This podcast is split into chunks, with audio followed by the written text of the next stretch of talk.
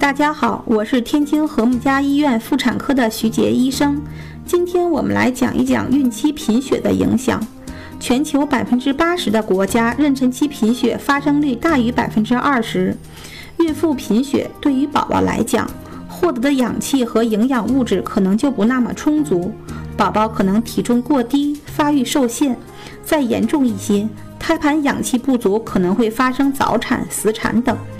对于大部分孕妇来说，咱们的贫血多是缺铁性贫血，我们需要多吃铁含量丰富的食物，比如猪肉、牛羊肉等红色瘦肉及绿叶蔬菜等。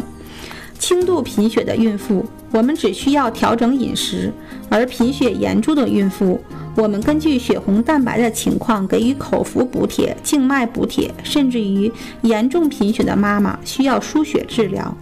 另外，少部分贫血患者是由于遗传性疾病导致的，比如地中海贫血，可造成严重的并发症和不良妊娠结局，不能靠补铁治疗，甚至补铁可能加重贫血，并且有可能遗传给下一代。因此，贫血时我们需要咨询专业的医生，不能盲目的自行补铁治疗。